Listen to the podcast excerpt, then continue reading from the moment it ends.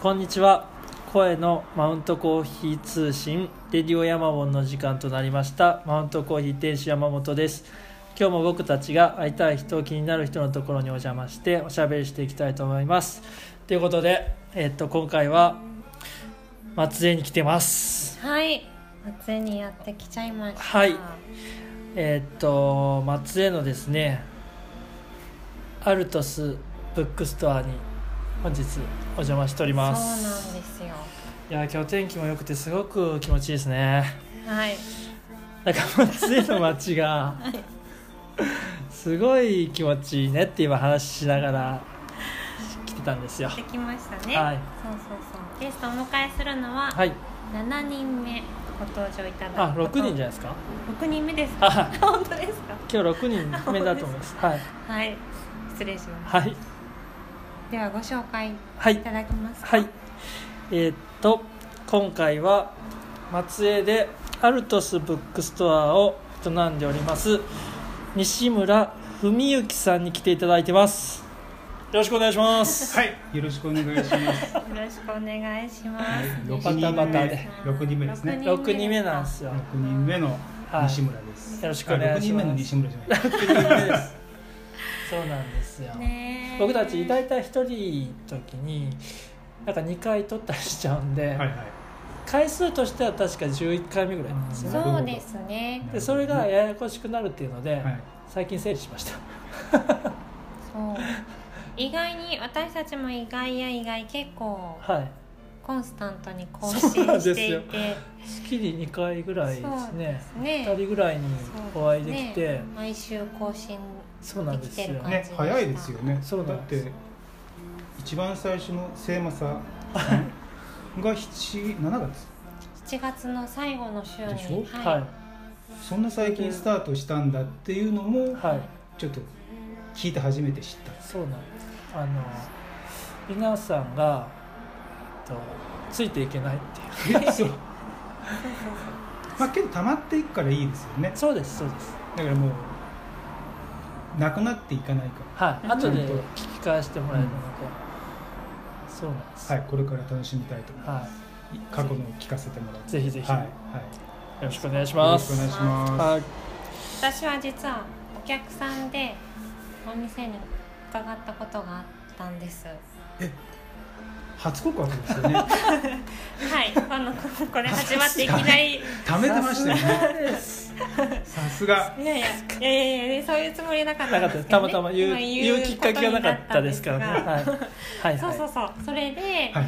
あのマウントの客でもある今はスタッフになってるんですが、はい。はい。客である時に、はい。アルトスさんとマウントさんがいろいろ一緒にこうコーヒー入れに松江に来たりとかっていうのも。客としてチェックさせてもらってて、うん。ああなんで松江のつながりがあるんだろうとか、うんいいなこの組み合わせとか客として楽しんでたのでうん。そのまあお二人の関係とか今日こうお二人が楽しそうに喋ってるのをあこういう感じなんだって思いながら見てました。ね、うん来ていただきましたもんね。入れに。そうですそうですあれ何の時でした？僕はあのウォルドのまだ日になってた気がしてんだったかあれが一番最初でしたっけ？だったと思いますあのねですよねうん。単独でも来ていただきましたよね。入れに。うんその時はすごい惨敗ですっごい迷惑をかけちゃったんですよ。惨敗？そうですあの全然お客さん西村さんは常にそういうことをなるほどあのちゃんと気にしてくださるっていうあか申し訳ない。いやいや全然来ていただいて。僕は本当に来て違うところに行ってコーヒー入れるの好きで、僕はもうすぐあれなんです、えーと行く行くって言ってしまうんですが、うんそう。楽しそうなので、はい。行く行くって言ってしまうんですが西村さんはちゃんとその辺考えてくれるのであの簡単には誘ってもらえないっていう いやねいや、わざわざ広島から。だから。いやいやいやそうですね全然。全然楽しかったですよ。ありがとうございます。その説。いえいえこちらこそその説は。どんな印象なんですかマウントコーヒーって、うーん。まあ事前に聞いていたのは、まあ、知り合いからはい。某ブリオカさんから聞いていたのは、はい。はい。まあ、キレキレのコーヒー屋が広島にできたんですよ。今度ちょっと行ってみてくださいよ、って言われたんですね、はい。はい。でまあ噂はまあなんとなくちらちら聞こえてきたんですけれども、うん。まあまあなかなか行く機会もないだろうなと思ってたら、うん。突然ねいらっしゃったんですよね。そうですね。そうなんです。僕がお店にご夫婦プライベートの時にってこともちろんもちろん。ですねいや僕らもうん。気になってたんです僕たちどこで知ったのか。まあ松江に遊びに行くってなったらあれです。アルトスブックストア行きたいなっていう話なのか、なんならアルトスブックストア行きたいなっていうふうになったような気がするんですけど、うん。最初に。うん。うんいやなありがたいです、ええ。どこで知りました？逆に岩竹さんは。私は私もやっぱり本が好きっていうので、やっぱここの本屋は絶対行きたいっていうのですよね。がそうです。そうですね。ここをめがけるっていう感じです。ですでそれは何年前の話なんですか、えっ、ともうかなり前です。うん。10年近いと思います。うんうん多分まあ10年近いなんかそれぐらいの時期が一番うちがなんか取り上げられている頻度がうん。高い、うんあそうです地方で変なスタイルでやっている本屋があるなっていうので、ん。取り上げられている機会が多い時期かもしれないですね、うん。今は本当に多様な形で、ね、地方でもいろんな本屋さんができて、うん。本当皆さん楽しんでおられるけど、うん。まだ、ね、10年ぐらいもうちょっと前ぐらいまだまだ少なかったんで、うん。そうですよね、まあ、まあいい意味でも悪い意味でも、まあ、ちょっと稀有な存在うんで、うん。いたことが多分耳に入るそうですね。きっかけだったりそうですね。しかも松江でっていうところで。そうそうそう松江なんですよねそれがね。そうそうそう。そうですよね。でやっぱりいくつかそうは言っても当時いくつか全国である中で、うん。やっぱり自分の好みの、うんうん。まあ、本の選書だったり、うん。それ以外のうん。引っかかる部分っていうのが、まあ、広島から近い町松江にあるっていうので、結構やっぱりおおっていうのはあったかな。っていうのを覚えてますね。ありがとうございます。ありがとうございます。僕もそんな感じです。なので今日は、まあ、お二人今までいろいろお話しされてるとは思うんですけど今日新たに知る話もあるかもしれないので。本当にそうなんですよ。この機会を使ってぐいぐい。はい。とはいえ本当にそんなに喋ることなかったですもんねこうやって。ご飯食べに行ったりはい、はよく連れてってくれるんですよ。いやいや本当に、うん。でなんかね。機会があれば。やっぱお酒が大体絡んでるんで。お酒入っちゃうと。そうですよねまあちょっと砕けた方に行くかよりディープな方に行っちゃうか。はい。確かにですよね。どっちかなんですよね、はいみんな、ううん。ん、で僕で松江でねあの器作ってる。あ安倍さん。安倍さんとか、うんそういろんな人紹介してくれて一緒にじゃあご飯食べに行きましょうみたいな、はい。すごい楽しかったんですけど最初に泊まりで来た時かな。で誘ってくれてでご飯食べに行ったんですけどそこでお酒が美味しすぎてお酒飲んだら、はい。なんか知らないうちに僕のスイッチが入ってはい。あの話が止まらなくなったんです僕の、はい。自分が。はい。でみんなの話をはい。途中で取っちゃうっていう。たまに聞くあれですねお酒入ると。はい。待てと。そうそう。で自分が自分がになってうちの奥さんも一緒に寝てたんですけど次の日にはい。帰りの車でねはい「あれはないよ」って言われて すぐにみんなにあのその日一緒にご飯食べた人たちにお詫びの電話をするっていう。そんな事件がありました。それはもう。そういえば。いやけどそんなふうには全然かん思ってなかったね。本当ですか、けどまあ奥様がね。はい厳しかったはい、です、はい、それが面白くて。い、やすいません本当にその説は。ついやいやそんなことないそんなことない楽しかった。本当楽しかったんですよなんか、ね楽しいですよね。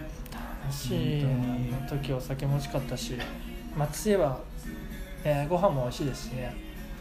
そうですね美味しいところは美味しいです。あ美味しいところは美味しいですもんね。美味しいところは美味しいです。美味しいところは美味しいですからね、い、つも美味しいところ連れてってもらうんです。はい。努力してます。はい、ありがとうございます。今日はお昼ですかはい。西村さんに入れていただいたコーヒーを片手にはい。進めたいと。はい。まずはですねマウントコーヒーの山本さんによる約1分間でわかるアルトスブックストア西村さんのうん。ご紹介。はい。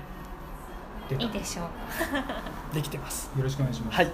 いいですか？はい。いいですか？お願いいたお願いしますします。はい。アルトスブックストアの西村さんは長身です。学生時代はバスケットをしていたそうです。とても優しくて接しやすい西村さんですがキャッキャキャッキャはしゃいでいると仕事の話になった途端ピリッとした空気でその場を引き締めてくれるようなそんな人物です。そんな西村さんが営む島根県松江市にあるアルトスブックストアは松江城から西に少し行ったところにあるあ住宅街になるんでしょうか？街中からはちょっと離れたところにあります。本だけではなく西村さんが独自の目線でセレクトした雑貨や食品などが店内に並んでいます。またさまざまな企画展やライブなども行われており中にはえ？こんな大物が？というようなアーティストもお店でライブをしたりします。そんなアルトスブックストアですがなんと創業が1966年。なんと54年前です。古くからの町の本屋さんとしての顔を持ちつつももう全然本にとどまらないとにかく楽しい本屋さんです。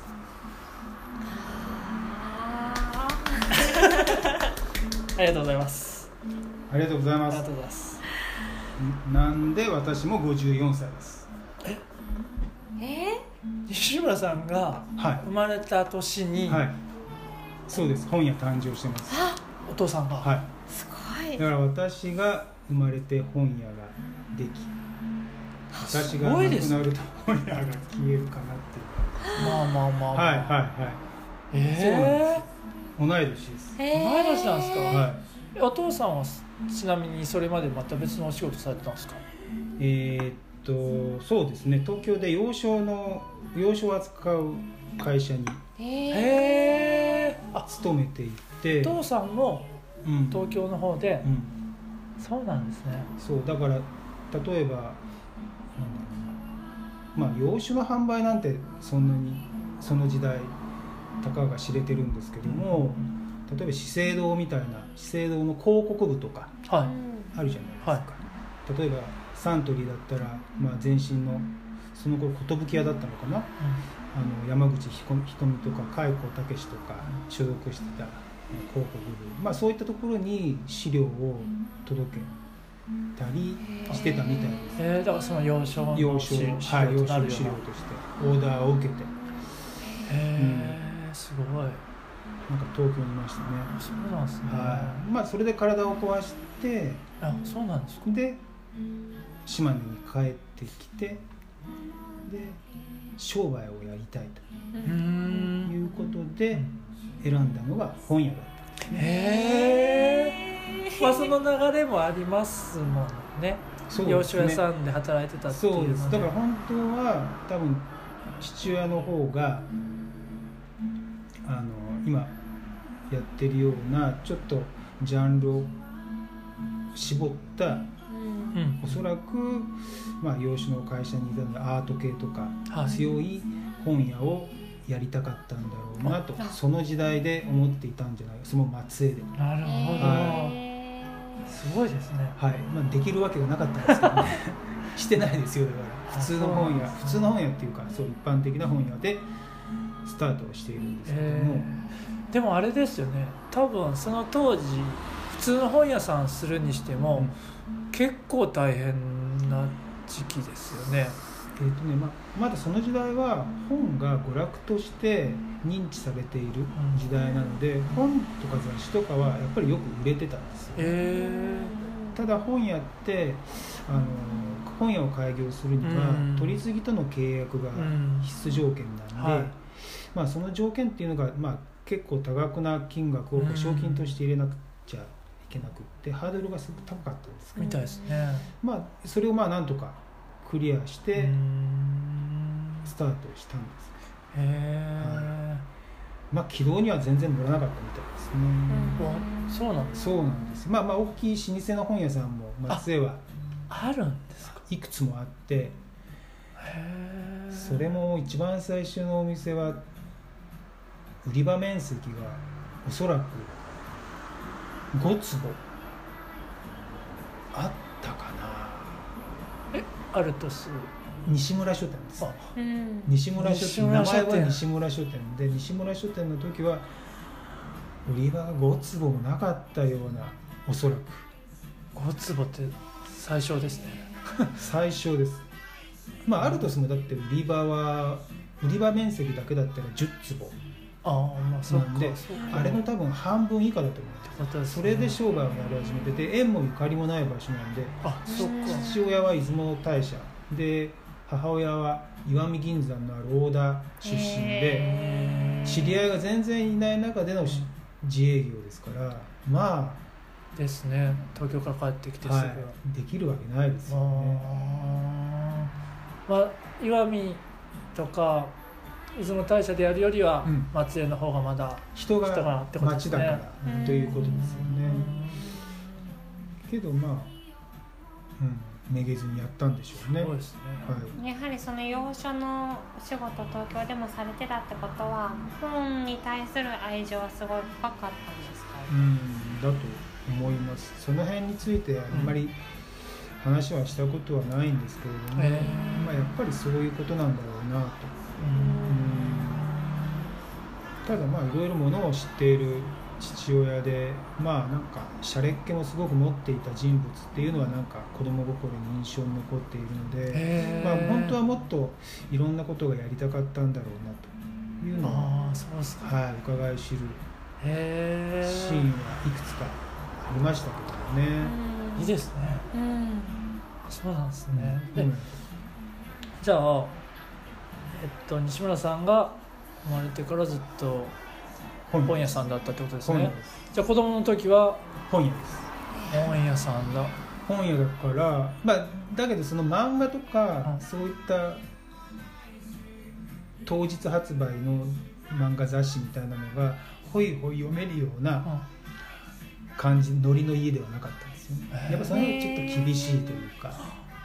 お言いましたっけ？僕うんの店も本屋で漫画読み放題やったんですけど 全然違うんだな。いやいやなんか本当になんかそんな雰囲気にもまあもちろん隠れて読んでたりはしていたんだけどもう本当そんな感じじゃなくって結構壮絶に働いていた印象が。ご両親うともに、ん、そうですね、まあ、父親と母親が一緒にやっていた本屋なんで2人で。へーだって54年前ってことですもんね。始まったのがそれだから、まあ、50年まあちっちゃい時って10歳だとして40年ぐらい前にの本屋さんってことですもんね、うんよくわかんないけど忙しそうですよね。いやもう子供子供の数もまだまだ多いし例えば学年誌とかあの付録付きのああありますね。小学1年生。そう小学1年生とかまだそういうふうな雑誌をもうどの子も買いに来るような時代だったんですでもその雑誌はもうあすでにあったんです。え？すでにあったんです。小学1年生は。あだ松江に松江にありますで松江というか。あありますありますあります。ちなみに漫画とかもあったんですか？漫画あります。まあ少年マガジン系のもあ、のまあもうあるんですか？あるある。ありますあります。40年ぐらい前から、で私が小学校4年生ぐらいにコロコロコミックが創刊された。え？うーんすごい。すごい。歴史があるんですね。だからもう本当にそういうふうな雑誌の発売日の発売日の前日は明日は例えば幼稚園が発売になるね1年生が発売になるねっていうのでお客さんがたくさんいらっしゃるから、もう本当になんかワクワクでもないけれどもお客さん来るぞみたいな感じではい。待ち構えていた、えー、ただまあそれのその準備みたいなのがすごく時間がかかるもんでうん。付録を全部自分のお店で準備するんですよね。紐を祝えて、へそれは多分山本さんも風景としてははい、うちもね、こう大きいラックうちとかうちとか多分だいぶ後なので、こういう大きいラックがあって、並んでるんですよね、うん。1年生2そう年3そうそう年そうそう456ってで僕らは、ま、多分輪ゴムで？あ輪ゴムやってたと思います。山本書店は。山本書店は輪ゴムだったと思います、西村書店の紐なんですよ。ええ紐。言わ言われて一冊一冊。で手伝わされましたね、あそうですか。はい、前日に届くんですか？えーっと当日の朝ですね。朝ですよね。そう。だからもう早起きして早起きしたかな。うん。で店売りだけじゃないんで配達先もぱいあったので、えだから父親はもう本当に朝から夕方まで配達しっぱなしですよ。病院の売店とか。うんうんうん。ー、すごい。そういったところ。に大忙しだったですね。大忙しです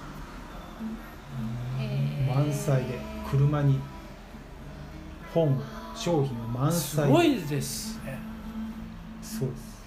えまあそれが基礎ですね景色ですよね。ねえ確かえもうなんかいろいろ言うときりなくなっちゃうんですけど 本当に朝から晩まで働いてましたね両親は。えー。そういうイメージ。そうです。一冊何百円のものをうん。何十冊売ることで初めてまあね。そうですね。利益少しの利益が上げられる。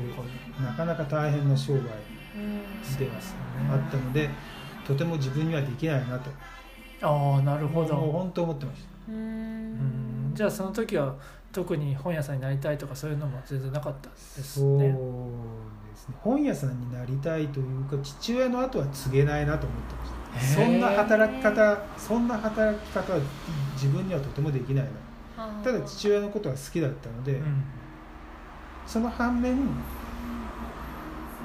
手伝う手伝ってもいいなのような感覚も持ってたんです、うん。同時に全全否定をしているわけではないんですよ。なるほど。はい。本も別に嫌いではないけどそう自分にはその同じように働く能力うん。心はないだろうなと。それぐらいもう大変そうに思えたわけですそうそう。大ね本屋さんが。そう。あということはでご両親とそういうこうお店の話をするようなこともほとんどなく。ないですね、まあ父親もだから自分が26の時にだから56歳で亡くなってるんですけれども。そうなんですよ。結局なんか本当腹を割って話をしたという時はうんなかったような気がしますよね。うん。高校を卒業してもうすぐ私は県外に出ちゃって、で父親が体を壊して帰ってきたのでもうそれからまあその前後でまあそういうふうな機会はそもそもなかったですし、ううん。だからまあそれは非常に残念だったなとはうん思ってるんですけども、そっかうん。そうだったんですね。もう少しだから今日みたいな感じで、うん。山本さんのように父親に「これはどう思ってたんですか?」ね。みたいな感じで聞きたかったですよいろんなこと。を 20, 20代の時に父親とそんな話はできません。話さないですよね。話せません。そうですよね。はい。そうそうねこれぐらいの年になってくるとなんかやっとそうそう。ですね。うん話して聞きたかったなっていう思いが。あー。確かに。そうそういう感情が出てきましたね、うん。うん。でもその後じゃあ結果的には西村書店を継ぐそうですね形になったわけですね。過ぎました。それまでは帰ってきたっていうことははい。東京で勤め人をしていました。はいはい。その時何されてたんですか？その時はまあなんかちょっと金融っぽいようなことをやってまして。そうなんですか、まあまあはい。なんかねそこの会社もうん結構大きくなっちゃって。え？うんなんか CM とかも「え CM やってる。えすごいね」って。ー、そうなんですか。はい。じゃあその時も本とか出版とかは全然関係ない？あ全然もう関係ないところですね、えもう本当にいい会社でー、、あ。うん、いい先輩とかいい上司に恵まれて。あそうなんですか。はい。なんか学校みたいな。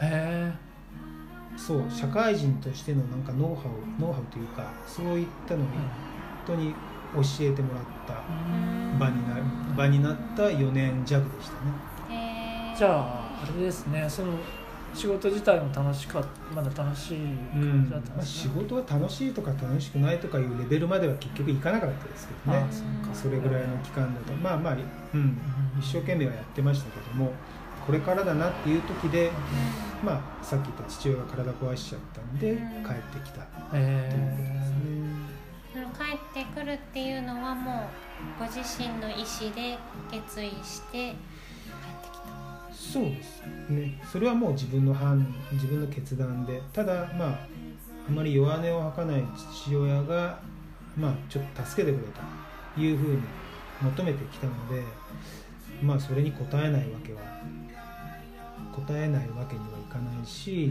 まあ自分がその東京に就職する時もまあ何かあったら言ってくれよっていうような感じでもこちらからも振っていたので、うん。まあそれで助けを求めてきたので、まあそれは答えるべきだなと、うんそうですね。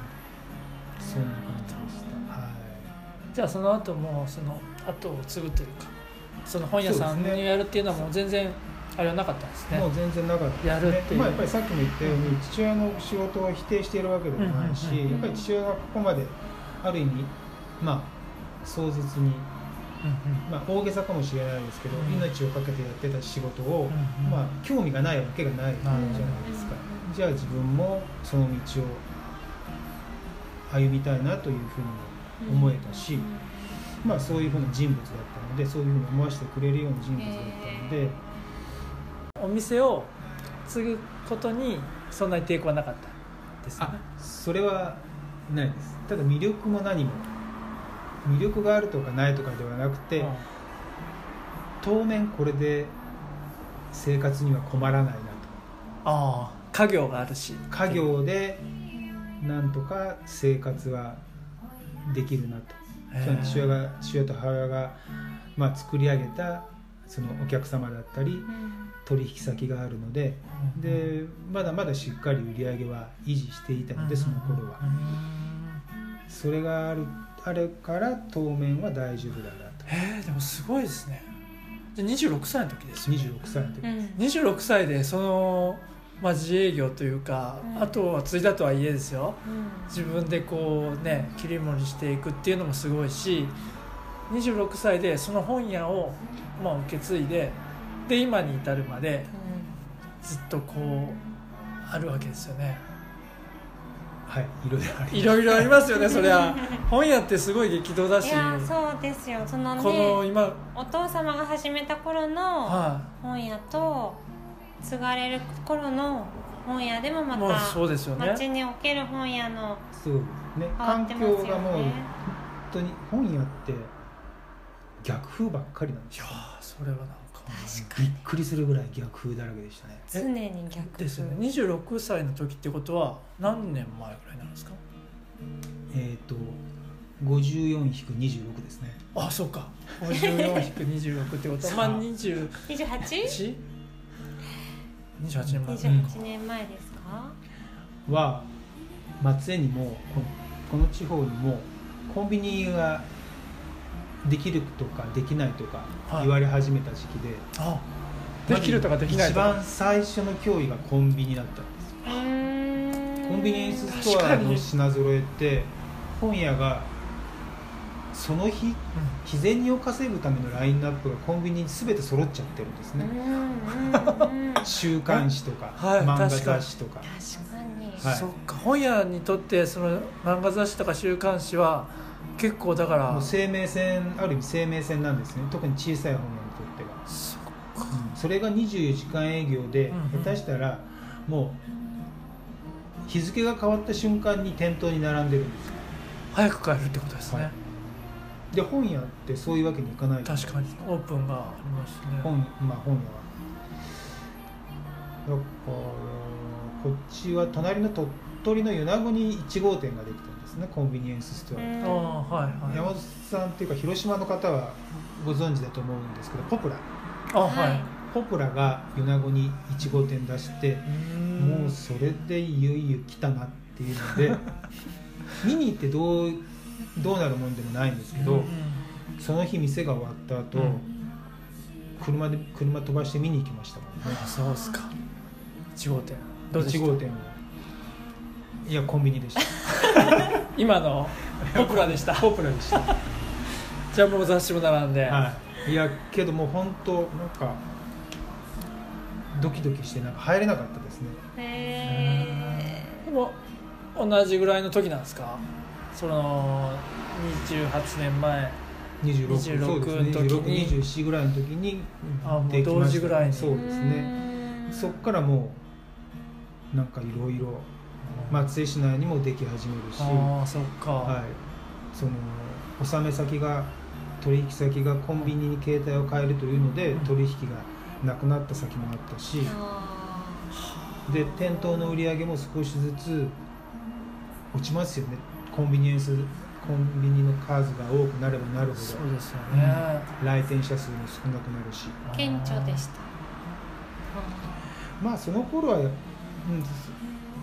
数字を見てやっぱり減ってるなっていう感じでしたけれども、ある時期からはもう目に見えて減ってきましたねへえもう明らかに。お客さん毎週の残る数が確実に増えてきた。へすごい勢いでした。それはそれだけそういう週刊誌とかあの子供たちが買う、まあ、ジャンプとかそういうのを買いに来てるお客さんがそれだけ多かったってことなんですか？そうですね、まあ、うちの西村書店時代のお客さんの割合としてそういうふうなものを求めてくださるお客様が多かったということですよね。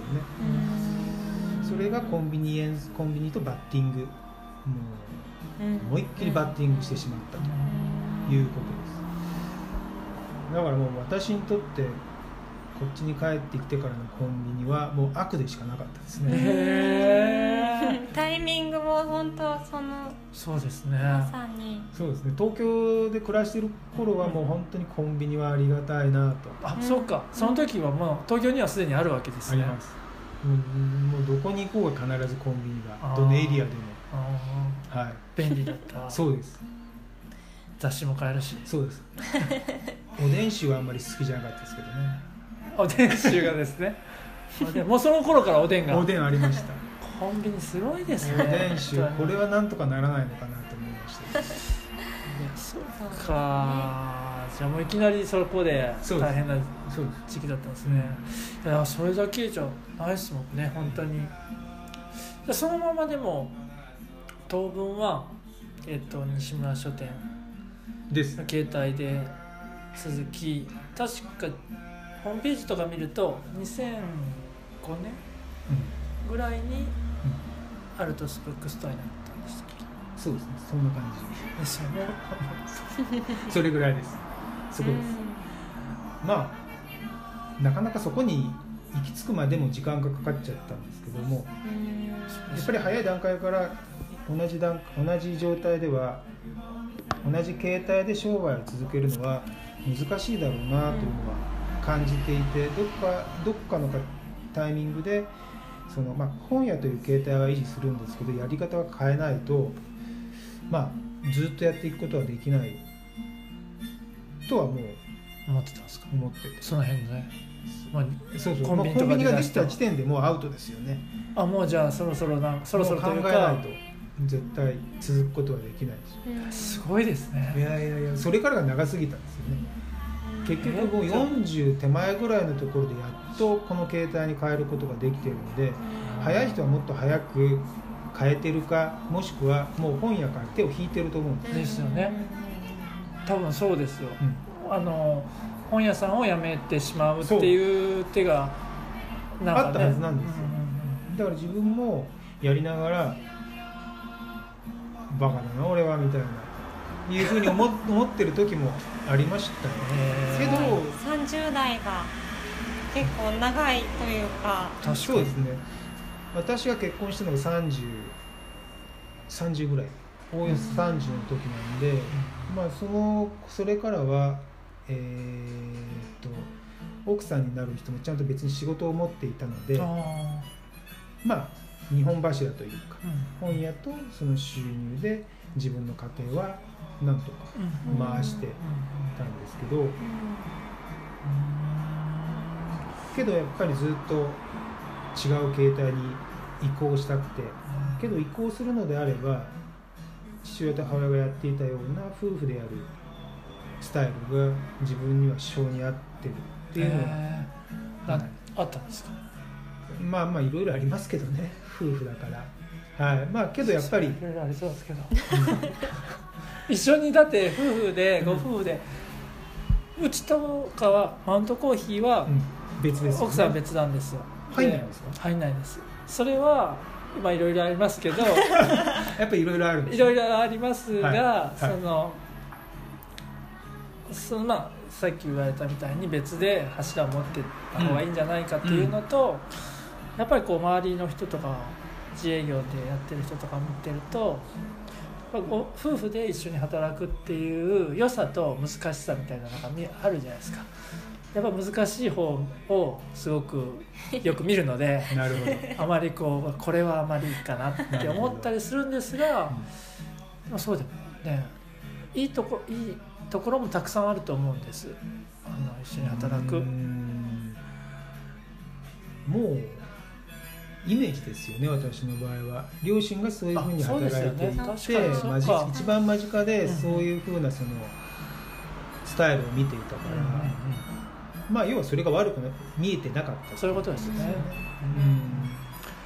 うん。えーでもその新しくその40の時に、えっとアルトスブックストアになる時ですはい、ねそれにその時ってまだ本当にそういう雑貨だとか食料品食品とかを一緒に販売してる本屋さんってあんまりなかったですよね。ないうんそれってどうやってそこに行き着いたんですか？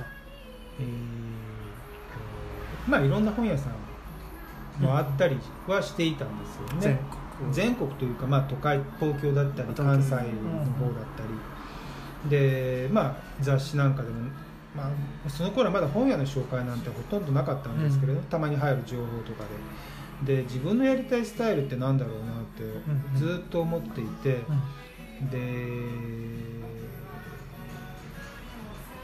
ビレッジヴァンガードさんって知りません、知ってます。知ってますよね、はい。ビレッジヴァンガードっ行ったことありますて僕。名古屋じゃないですか。あそうなんですか。発祥というか本店がうでビレッジヴァンガードさんができてやっぱりまあ話題になってて、うんうん。でそこの代表の方が書かれた、まあ、エッセイというか、まあ、そのビレッジヴァンガードをヴァンガードを作るまでのまあ顛末みたいなのをん書かれた本を読んだんですね、うんでその時にその雑貨と本の組み合わせの面白さみたいなのがうんすごく上手に書かれていて、で自分の頭の中で勝手にビレッジヴァンガードを作ったんですよ。うんうんうん。近くにあるわけじゃないんでなるほど。ビレッジヴァンガードあ行かれたことはなかったんですね。その本だけ。本を読んで自分の頭の中で勝手にビレッジヴァンガードをこういうふうなお店だろうなうんうんと作ったんです。でそれをやりたいなと思った、えー、それが面白そうだっうんたというか、それがその今のスタイルにつながってるところではあってただ実際のビレッジヴァンガードに行った時は、あこれじゃないってこれ思ったんと違うって思った。んです自分がやりたいのはこうじゃないな。すごい。でも頭に描いたのが良かったんですなるほど。実際行かずに。行かずに。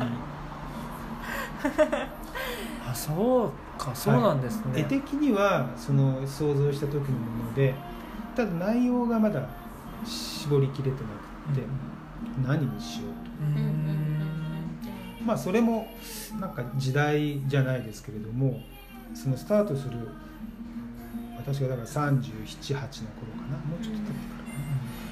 やっぱりあの景気も下降気味で不景気になってでもう少しみんな皆さん自分の暮らし自分の足元を見つめ直しませんかというようなテーマの本が例えばクーネルだったり、うん。あ天然生活だったり、はで暮らしの手帳が、えーとまあ、もうそれも少し後かな。松浦弥太郎さんが編集長になって、またちょっと若い人が手に取るようになって、スローライフとかスローフードとかなんかそういうふうな言葉が結構もてはやされるようになって、まあ、そういういう時代だったんですね。でやっぱり私も奥さんもそうそういった考え方というか衣食住にすごく意識するっていうのはすごくなんか共通して持っている部分があってじゃあその辺りをスタートというかテーマにして本屋を作っていってはどうだろうかなというふうに思ったのが一つのきっかけです。なるほどまあまあいろんなきっかけが重なってるんですけれども、それもやっぱり一つのきっかけですね。じゃあ自分のやっぱり気になることうん。とか好きなことを、うん。今の本屋さんとつなげていくとどうなるかっていう、そうですね。最高ですね。楽しいですね。もうそうですね。なんか話してると本当楽しい聞いてると、はい。まああとは奥さんがやっぱ本屋の仕事が初めてだったので、あんまり興味のないジャンルというかああ分野に行行っちゃうとうんやりがいみたいなのが感じられないし、うん。仕事としてでしかなかなかね接することができなくなっちゃうんですけども、うん今のスタイルってやっぱり私ももちろんそうですけど、うん奥さんも自分のすごく興味のあるジャンルだし、うんより積極的にうん。なんか関わりたいと思えるよううんなジャンルばかりなので、うん。まあそんなになんかね。大金持ちになりたいなと思ってこの商売をやってるわけでも何でもないし、うん。やっぱり自分たちの気持ちをやっぱり満たした上でやその仕事ができてれできれば一番いいことですし、やっぱそういったことも意識してこの衣食住っていうテーマに決めましたまあ、ですので衣食住っていうジャンルにすると、まうん。あ、ある意味すごくズルで解釈の仕様によってはもう何でもつながっていくことは広げることはできるんですよ、うん。本なん本は特に。うん。であとはそれにどうその本以外の商材を絡めていくか、まあ、これがなかなかちょっとやっぱり大変で、まず取引をするという行為が、まあ、うちのような小さいお店だと、まあ、取引金額のまず一番最初問題にぶち当たるんですね。やっぱり買い取りだったり買い切りだったりっていうような感じになると、とてもとても自分たちはまだそこまでの実績のあるお店でもないし、少数少量でないとなかなか扱うことができない。ただやっぱり取引となるとある程度のロット数も必要になってくるし、まあ、あと信用問題のこともあるし、まあ、だからこれはもうゆっくりやっていくしかないなと。まだその頃はまだ西村書店のその取引先もまだしっかり数字を残していたので、あうん、だからその数字があるうちにうん。なんとか店のあ中を改善していければいいなというふうには思ってたんですけどね。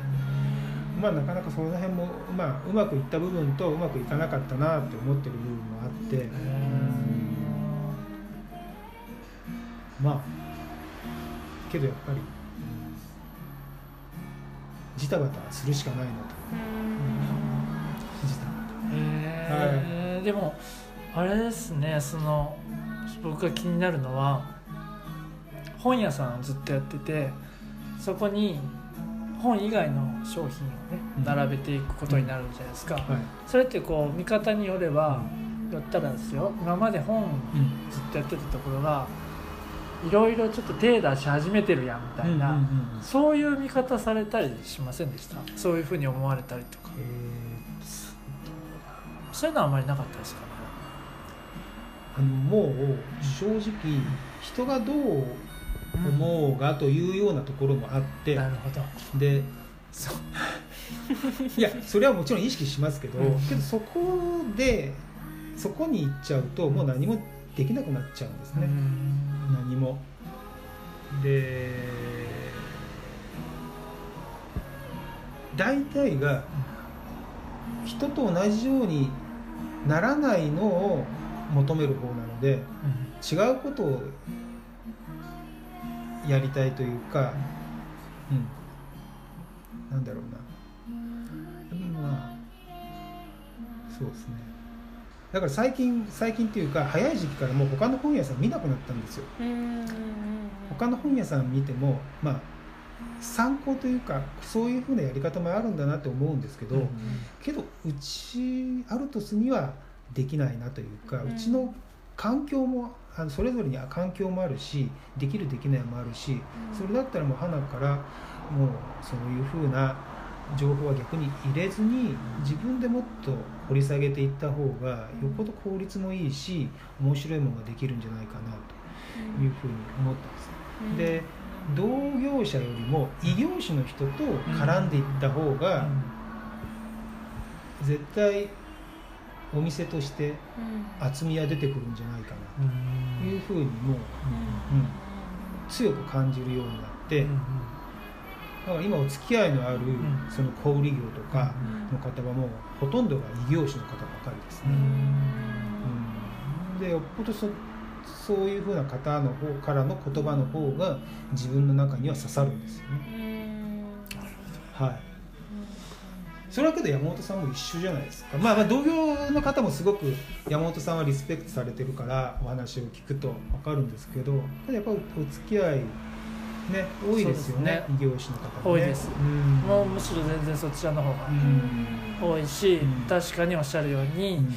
楽しいですね、うんやっぱり、まあ、今回の西村さんとか、本屋さんだったら広島の D ターン D との千松さんとか、そうだしその焼き菓子のお店の人とか、やっぱりなんかこう同じコーヒー屋さんと話しするのもまあ面白いんですがそれとはまた全然違うなんでしょう気づきなのか、なんかいろいろ含めて面白いことがたくさんありますね。うんうんうんうん。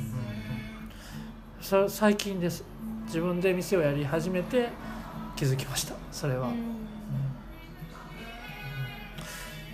ん。同じ商売しててもうん全然違うような価値観というかどういう刺激をもらえるんですか？例えば。西村さんなら具体的に言うと本以外にも靴、はい。えーそれから食料品もありますよね、えータオルとかもありますし CD とかもあるしまさにまあいい食事をいろいろじゃないですか、はい。だから本以外って言ってもそれの中でもあらゆる人と今やり取りできているっていう今現状そうですね。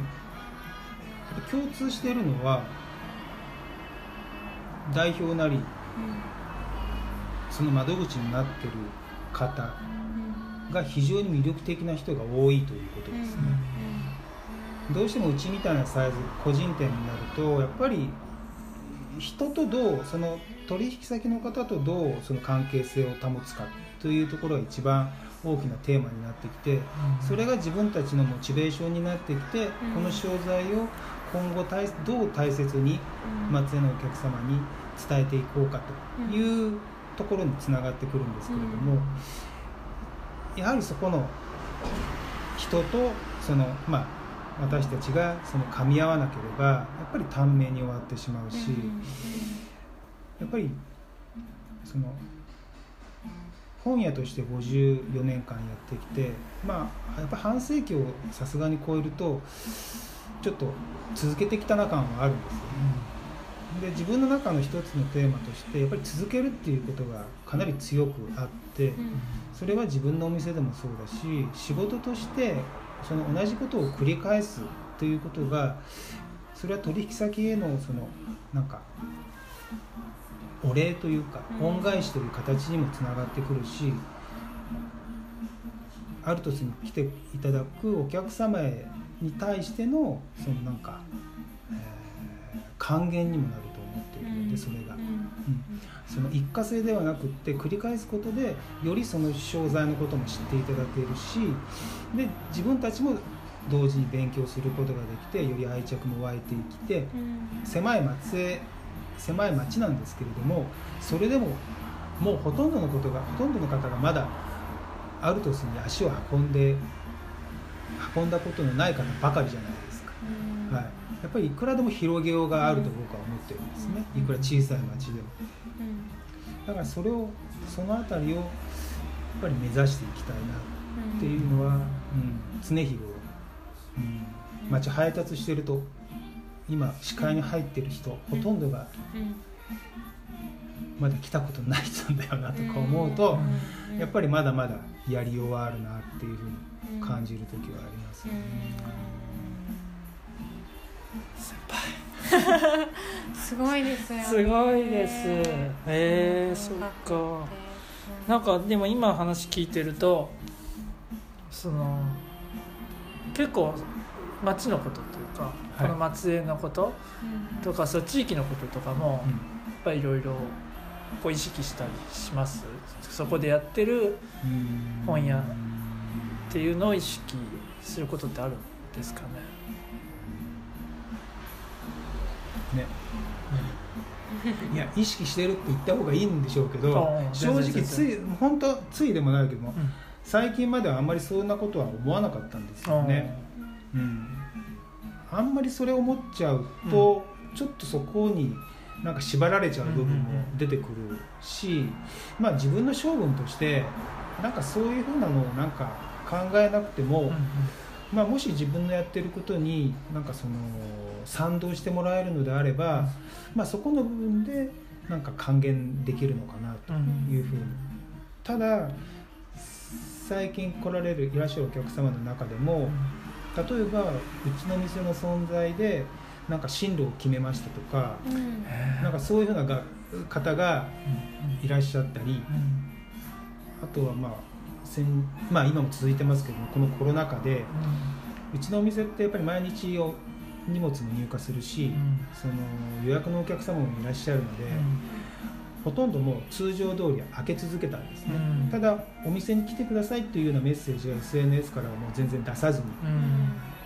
うん。で開け続けてたんですけれどもやっぱり店をちょっとクローズするお店が多い中、そのいつもの街の風景のごとく店が開いているっていうことを見るだけですごく安心しましたと。いうように言ってくださる方もいて、ん。まあいらっしゃるわけではないんですけれども、うん。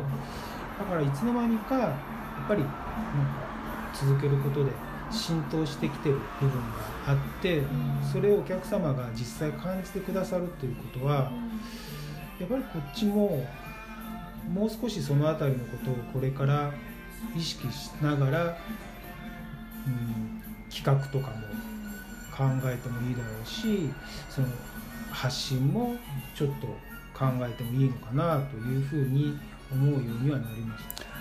へ順番として、うん、そういうふうなかし町のその方のことを最初に考えるのかまず自分たちのその体制、体制というかーうん。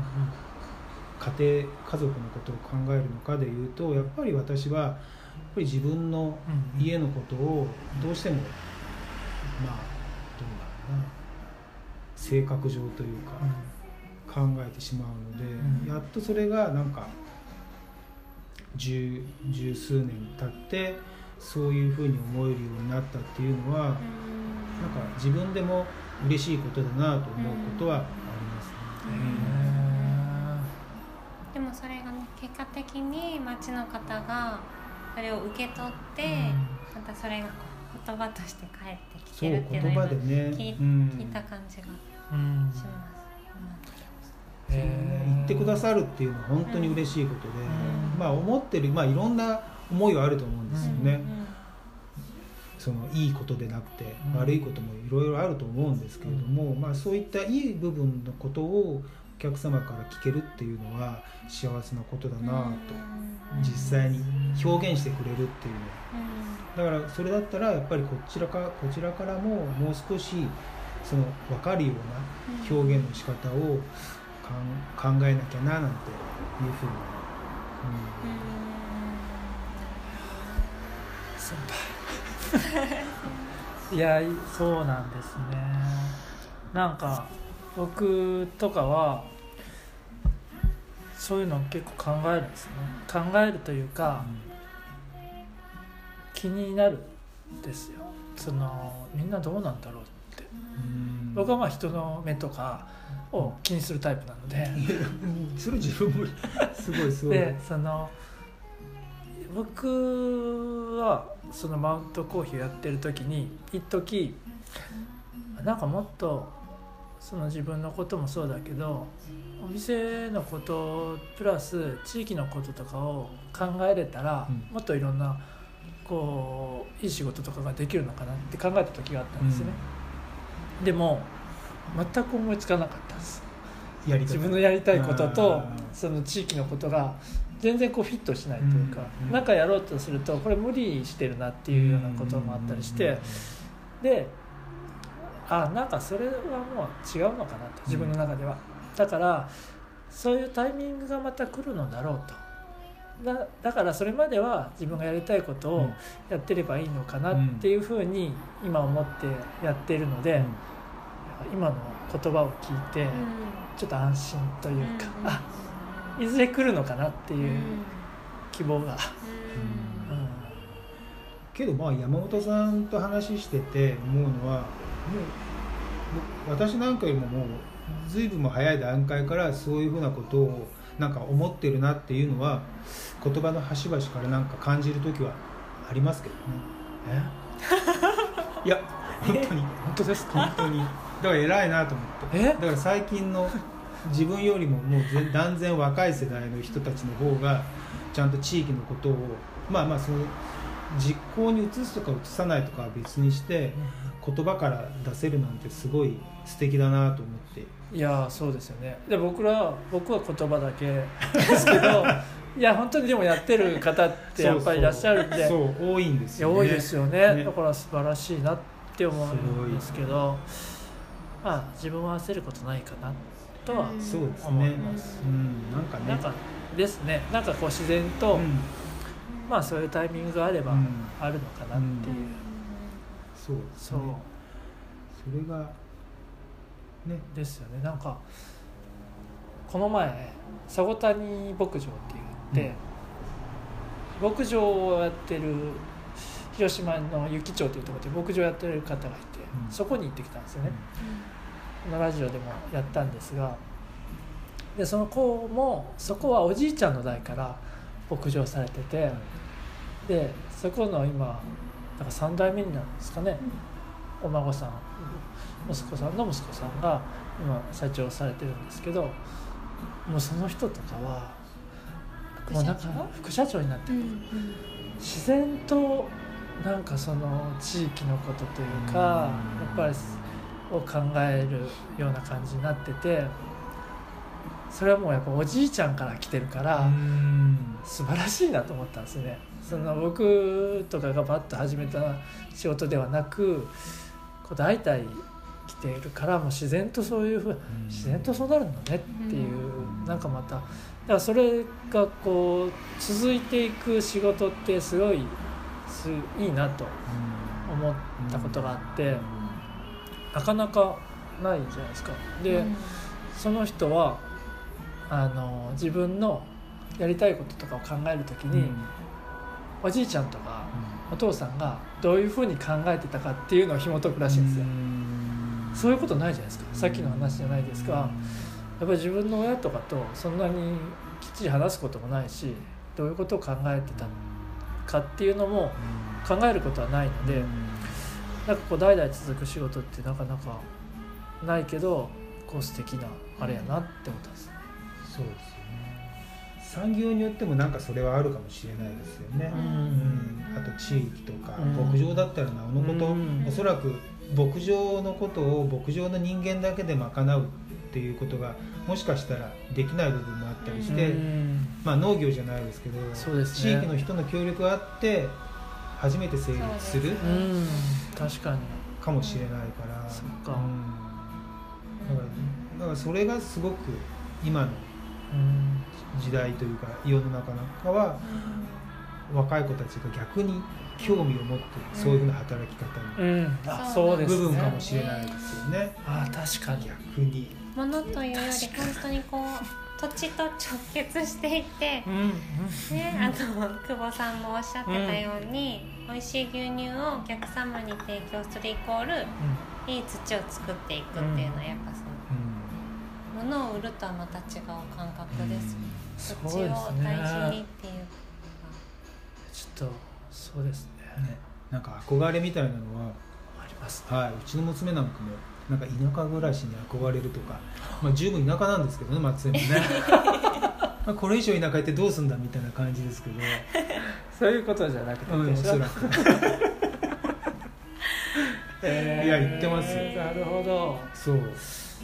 ああなんか面白いですね。そういうのもあるかもしれないですね、うん。あまあなんかねそういうふうな動きする人が増えてきてて。ーうん。どんどん変わっていくって感じですねもしかしたらうん。これも小島さんこういうふうな感じで考えてるかもしれないですよね。小島さんといえばはい、鳥取なんですね。はい、白泉のはい。カフェのオーナー小島さん、何何校でしたっけあれ？えー、統合東郷行ったことありますか岩竹さん？あの白線さんはないですね。あない。そうあもうそうなんだ僕白線さんで、はい。あのコーヒー入れたことあるうわ。あでもこう見えて岩竹さんははい。長野に住んでたんです。あ過去。もしかして。あの小島さんといえばね肖像那須のあーそうです。那須。肖像カフェの店長さん。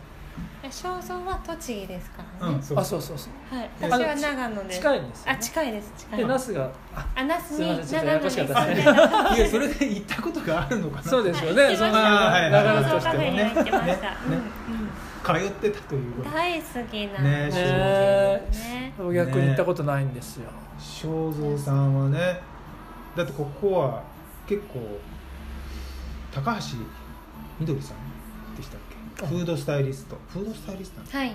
ね。那須のあ那須のの？ーはい。ご主人がはい。あーダメだ。すぐ出てこないな。タミゼあそうタミゼタミゼ黒はい磯というお店はいはいはいはい。聞いたことありますよ僕でも。なんか名のある人がなんかちょっとしたお店を出してますよる、ね。そうですね。そういう街になって那須ですねますよね。三谷さんも。三谷さん出してませんでした、はいいや那須は気になりますね。僕だから名前は知ってたんですけどはい。肖像カフェっていうすごいっていうのも聞いてたんですが、この白泉さん行って小島さんと話してその仕事ぶりを見て、うん肖像カフェってそりゃすごいんだろうなと思いました、私も小島さんお会いしたことないけれど、もうすでにう素敵なんだろうなって思ってます、もう素敵ですよ。仕事もすごいし。気持ちいいあの、ね。おもてなしをしてくださるカフェですよね、そう。きっと。でそこであれなんですよね。違う違うそれで、はい。そこで今度アルトスさんが分室作るんですよねはいあの白泉さんではなくて、うん。白泉さんからうん。車で5分ぐらいのところに、えーっと廃校があってうんうん。廃校の一角を使って、えーリブラリエ。リブラリエ、うん。というカフェスペースをまた新たに作ったんですね、まあ、ここがすごくいいところでー。いい空間でもう仕上がってますね。えー。少し前にできてましたよね。なんかインスタグラムとかでは。もう小島さん作り上げましたね。あそんなに、はい。職員室をまあリメイクをして、うんうん。ちゃんと小島さんの世界というか白泉さんの世界をはうーちゃんと作られているので。でまあまあ結構職元職員室だったところなので意外とやっぱスペースが広くあってですね。はい。でまあ小島さんのメッセージは自分がそのあったらいいなということで声をかけてくださったんですけれども、あるとその分室ですんで、企画、えー、と期間限定でうん。そのアルトスが出店するんではなくって、うんうん。まあもちろんこれは実験的な部分もあるんですけれども常設うん。でアルトスの分室として、うん。えー、と常に、えー、とリブラリーがオープンするときは分室も開かれると。えー。そこは本アルトスの分室ってことは本だけではなくってなことになんですか？そうですね。あえアルトスで扱ってるそうです。かまあ、なるほど100%というわけにはいかないですけども、はい。扱ってる雑貨類も一緒にに常に常設ですよね、はい。アルトスといえばやっぱりそうですもんね。アルトスといえば本だけではなくて、ない。まあ、小島さんもそのあたりも期待していただいていて、へまあ小島さんってやっぱ自分がおそらくん。そのあったらいいなっていうのは、まあなんかある照れ隠し的な言い方でさっきの話じゃないですけれども、まあ、地域の人のためにといううか、ん。まあちょっと違う場所居場所を地域の人のためにやっぱり作りたいんじゃないのかなあというふうに、まあ、勝手に感じている部分もあって、まあ、お話しいただいた時はもう本当に即決というか、へえ、それがあれですよね。だから今度のこ月10月の24日からスタートにはい、なるんですか、24日からスタートで2425をオープニングイベントとして。へえあさらに、ね。さらに充実した内容でその時限定の。限定で2日間限定でお届けをするいや楽しみ。うん。それ僕もコーヒー入れれるかもっていう話なんです。か言ってもいいのかな。いいですね。あい。いですともうぜひ。ぜひ。小島さんもう喜んでましたよ とにかく小島さんがまたいい人なんです。いいですね。ね。ねそう。ちょっとシュッとしてね。そうよ。シュッとした感じのそうそう去年ね。去年ですよね。あの本当この時期にあのイベントというかライブがあってね。ハンバーグはい。ハンバート。ハンバートのライブがあってその時にはい。小島さんが一緒にうん。あアルトスさんがイベントされたんですがマウントコーヒーを呼んでくれたんですよ。うん。コーヒー入れませんか？みたいなはい。ホールで。でその隣にうん。小島さんはその白泉さんがいてで一緒にこうキャッキャキャッキャやってたんですけど。うん。あの時初めてじゃない初めてじゃないです。ね。それはですよね2回目3回目ぐらいだったんですがでその時にまた小島さんが声かけてくれてはい。ちょっとまたうち来てくださいよっていうのでまた行ったりして。すぐ行ったんですすよぐ行ったんです。ほいほい行きましフットワーク軽って言ってました。い。いいですすごい。いやもう楽しいんで、ね。へいやーそうなんです。楽しみですね。ね本当楽しみですそう。ーねつながっていって本当にる眺めもいいし。あれですよ。だからそういえばうん。さらに。はい。あのアルトスさんといえばうん。本屋さんってことではい。えっとヤマボンのねこれはまあレディオヤマボンなんですが、はもう一個こフリーペーパー。うフリーペーパーのヤマボンがあるんですがえっと前回の2号からうん。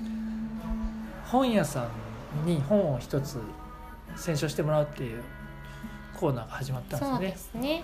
なんていうコーナーでしたっけ？コーナーが。あ何でしたっけ？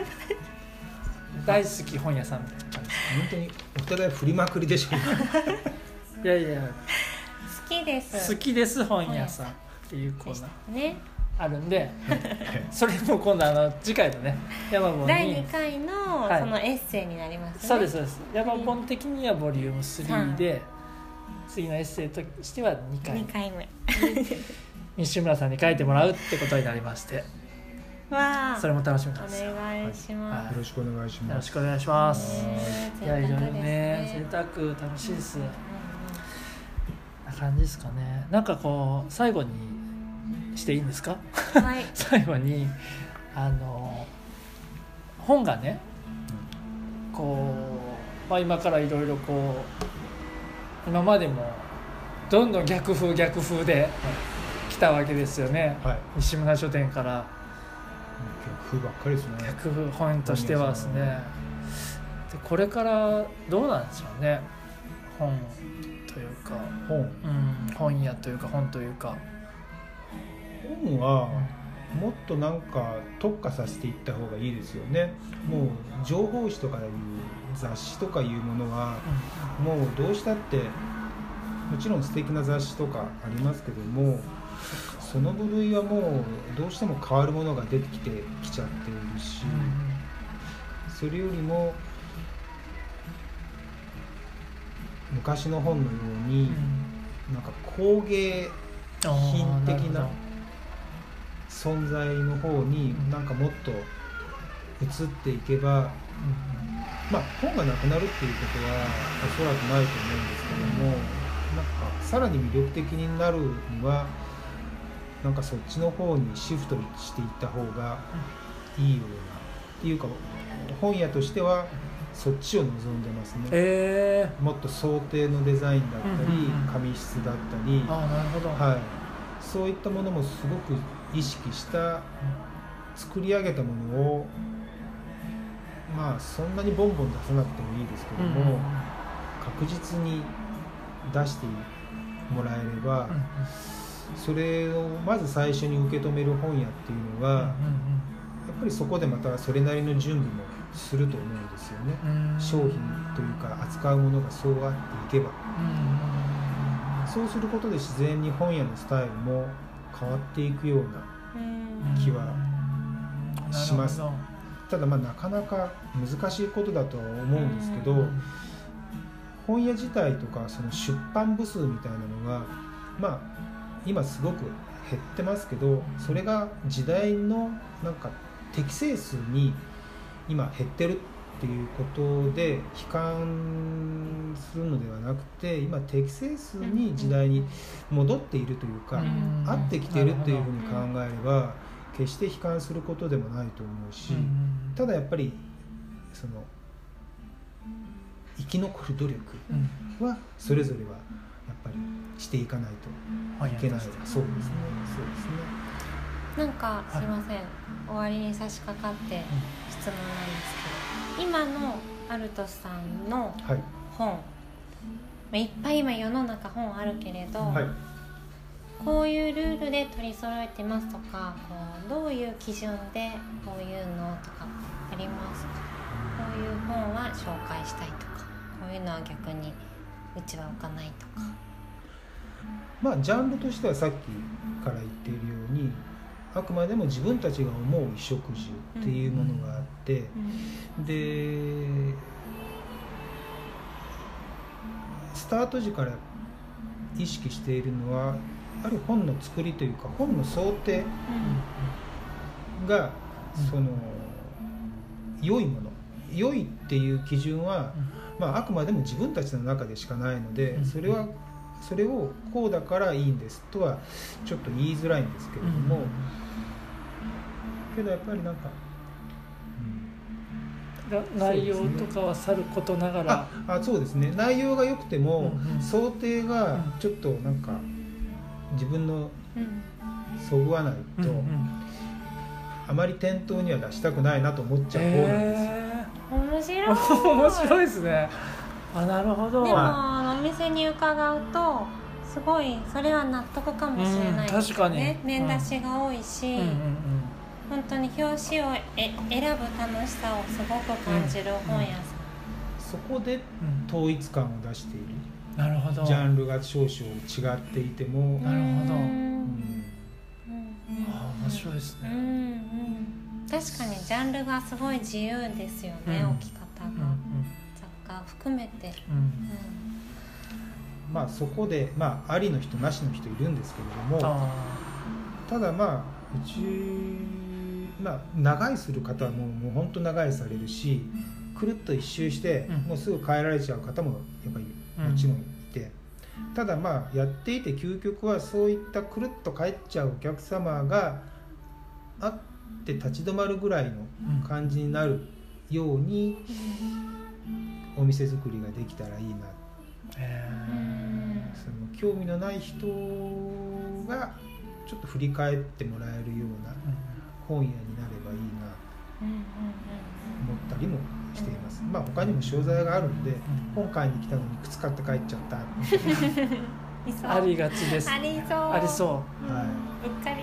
う、うん、そう。う。っかりコーヒー豆を目指して来られる方もいらっしゃるしうん。もちろん ありがとうございます。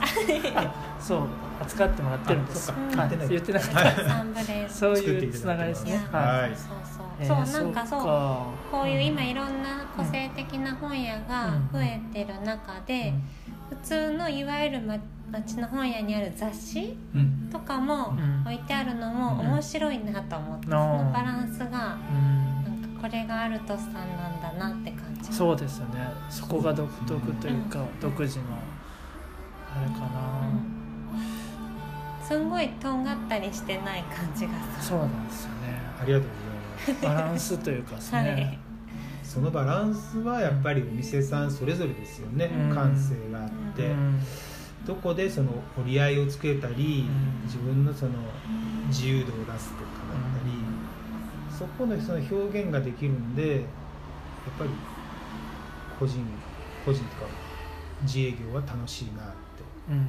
そうですね表現しやすい。うんうんうんと思います。確かにね、西村さんとおしゃべりするの初めてだけど、本とそれ以外のラインナップから私もやっぱこう想像っていうか、うん。あこういうの好きなのかなとか。いやそうですね。分かりやすいですよね、まさに衣食住が想像できにもう一個最後いいですか？は いあの本まあ、僕とかもコーヒーやっててコーヒーの魅力みたいなのがあるんですよね、はい。な本屋さんずっとやってるとなんか本の魅力って何なんですかね？本がずっと関わっててそういうの感じることありますか？これ本楽しいなっていう。